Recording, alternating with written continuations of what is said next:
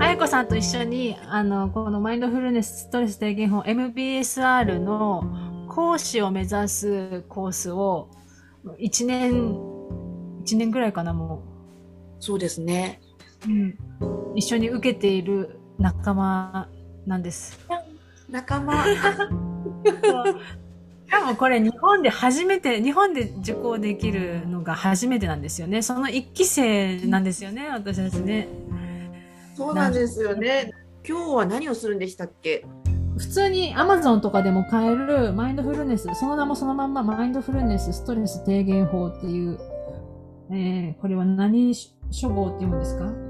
北大路書房が出してるやつですね。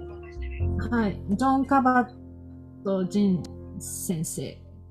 そして日本語で訳されてる方が春木豊先生。うん。うんうん。そうですね。この本の中の今日はヨガの部分をちょっと一緒に見ていけたらなと思います。はい。うん。同じものを読んでても気になるとことかきっと違うと思うし。そうですね。多分違うかもしれないですね。うんうん。よくは理解できないところで、うんあやこさんに教えてもらいたいところもあるし、ちょっと聞いてみたいところがあるんで。ですか。へえ、あ、ちょっと、私、一番なんかこう、この第6章、心と体をリラックスするの中で、自分が一つの全体であるっていう感じを思い出すからだと考えてました。このフレーズがすごい私の中では気になった部分ではあるんですけれども、いまいち、ピンとこなかったとこなん。ですよね。一応すごい気になる大事な言葉だろうなと思って、線を引っ張ったところではあるん。ですけれど、えともさん。も引っ張ったのすごい。ところなん。だけれども、なん。か、はっきりと理解できてない。でもなん。かすごい大事な言葉だろうなと思って。でぜひ、てもらいたい自分が一つの全体である。この全体って何を指してるん。ですかね全体っていうのはなんかこうつながりかなって私は思ったのに違うのかな？うん。多分そうかなと思ったんですけど、なんか、なんでこういう表現するんだろうと。うん、確かに分かりづらい感じはしますねなんかなんかこれがなんか他の部分にも他の章にもつながってるような気はするんですけどここだけ見てるとなんかちょっとあまりこうピンとこないけれどもこの全部の書を読んで読み進めた時にああここはこうだったんだっていうのがなんか答えがふっと見つかりそうな気がしてでもすごい気になるというか、なるほど。はい、あ、私今この第6章の中だけね、今今日やるところだけ見て、同じようなことを言ってるのかなっていう表現がですね、はい、43ページの後ろから2行目の全体としての自分っていうのがあるんですよ。全体？お本当だこれが、この自分が一つの全体であるっていうのと同じことを指してるのかなと思って。で、さらに次の144ページに行くと、はい。自分の存在感を実感するっていうところの前からそ3行目のところに個々の人間と宇宙との一体感を体験するって書いてあるんですよだからここその全体っていうのは宇宙を指してるのかなと思ってそうですね。うんうん、もうすでにここに答えが載っていたという。すごい神秘的というかスピリチュアル的っていうんですか？すごい意外に感じたんですよね言葉の中に、表現の中に宇宙って言葉が出てきてちょっとびっくりした あ、確かにそうですね。なんか、そういう科学的なバックグラウンドを持っていらっしゃる方が、宇宙とかあのスピリチュアルとかいうことを口にするだけではなく、もうちゃんとこう、文字にしていらっしゃるってことは、多分かジョン・カバット先生の中ジョン・カバット人先生の中でなんかすごく確信ししてるというか一番伝えたいことうんですかね。そうかもしれない。よくなんかかこの科学を突き詰めた人とか、うん。こういう話になっちゃうんですよね。アインシュタインの言葉とかもなんかスピリチュアルですよね。今すぐパッと思い出せないんですけど、うん。あいや、なんか話が面白くなります。前、アインシュタインが娘に書いた手紙の話、なんか文章があるんです、手紙が。へえ。はい。その話また今日長くなるから、あとやめて。とにかくなんか宇宙的なんですよね。だから、へえ。かもしれないなって私も思っていて、それは。うん確かに。ちなみに、ともさんはどこのあたりが気になったところとかあったんですか？142ページの真ん中から後半ぐらいなんですね。自分の体を管理する第一段階は、病気でも怪我をしていても健康であっても、とにかく自分の体の中を生きるようにするということです。っていう話。自分の体の中で生きるってこと。自分の中の、体の中で生きる。これどういうことって思うじゃないですか。うん、思どうしたらいいのって、そしたらその後ろに答えが書いてあって、自分の呼吸と自分の体が感じている感覚に注意をする。集中する。注意を集中する。という方法がとても役に立ちますって書いたんですよ。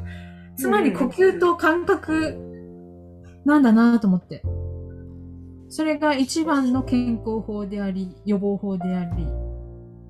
予防。回復方法ってことじゃないですか？はい健康であってもこれが大大事ですよ。病気や怪我をしている時でもそうですよ。うんうん。書いてあるから。どんな体の状態の時でもってことになるんですね、じゃあ。う。へえ。いやーでもそんなに大事なんですね。じゃあ呼吸と自分の体が感じて、その感じるっていうことがすごい、そのためにヨガがうん効果的？うんってことですよね。ヨガ、まあ普通の、ヨガもいろいろあると思うんですけど、このマインドフルネスのヨガってことじゃないですか？要は、ヨガの中で瞑想するっていうことを言いたいんじゃないですかね、この本では。うんまあ、ジョン・カバット・ジン先生の考えそのものだと思うんですけど。と思いました。へだからえ。あの MBSR のプログラムの中でも呼吸のことと感覚のことをずっと言うんだなぁと思って。へえ。そこすごい大事。うん印象に残りました。うんうんうんうん。あやこさん他にありますか？なんか気になるところとか好きなところとか。この言葉だとか。ね体をいたわるためには体を使うっていうところの素晴らしい格言を2つご紹介しましょうの後に体の問題なら療法士に任せろと使わないとなくなってしまうのですっていうところのフレーズがすごくこのヨガを行うためにもだし、うん。うん、なんかちょっとすごいインパクトがあるというかやっぱり使わないとなんかどんどん悪くなってなんか普通なんか病気になったりとかする時って休んでなさいみたいな感じに言うんだけどもなんか今のこの本にもそうだし今のあの現場というかそういうところではなるべく使うように、まあ、無理に無理に使うのではなくこう動かし方を学んでいくっていうところがすごいあるのかなっていうのをこのその章のところで感じたんですけれども。あの、特に、年を取れば取るほど、入院中にずっといると、肺の頃にはすっごい痩せちゃう、筋肉がなくなっちゃうんですよね。ずっと寝てると。そそこの、あやこさんが言おっしゃってくださったこの理学療法士の話から、ふと思っ思ったんですけど、はい。ジョン・カバット・ジン先生面白いなと思って。うんうんうん。あの、ここではね、理学、体のことなら療法士に任せろって書いてあるじゃないですか。うんうん。149ページには。149ページには。でも146ページではね、理学療法士をちょっとディスってるんですよ。そうページの3行目あたりから、うん。術後の患者たちや慢性的な痛みを持つ人たちのためにストレッチや体を丈夫にするトレーニングを指導している理学療法士たちでさえ呼吸に注意を払ったりストレッチをしながらリラックスする能力が誰にでも先天的にあることを患者たちに教えてはいません。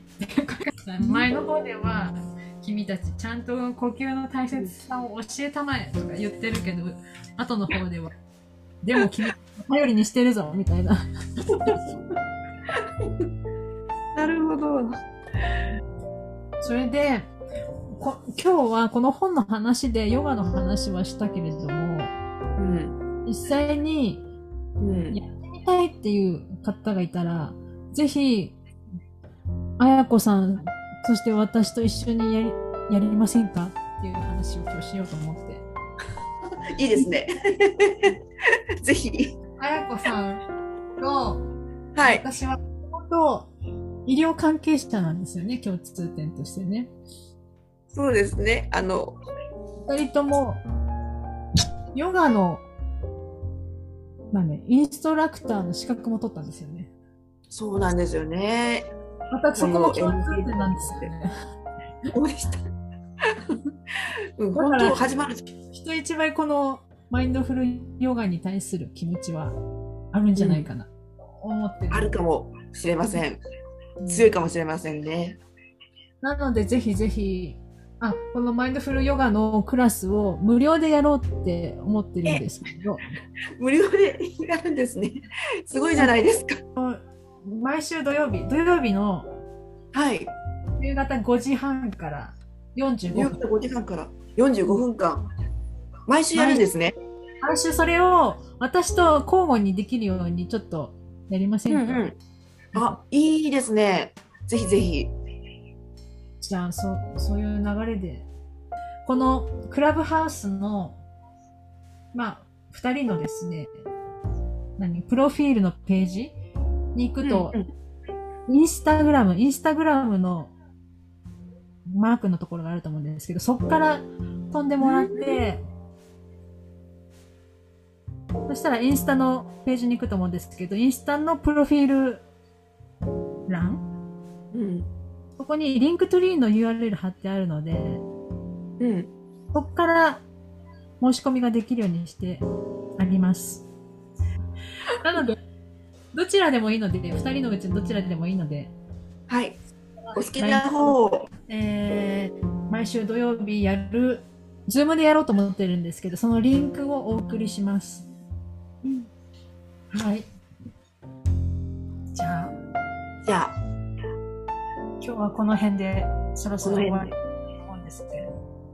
これよかったら、この読書会続けたいと思うんですけれども、ともさあ、ん、ぜひそのつもりです。そのつもりです。今日はあの、あの第6章だけをちょっとピックアップしてヨガの話をさせていただいたんですけどもよければじゃあぜひ続けていきたいと思いますので皆さんも楽しみに待っててください。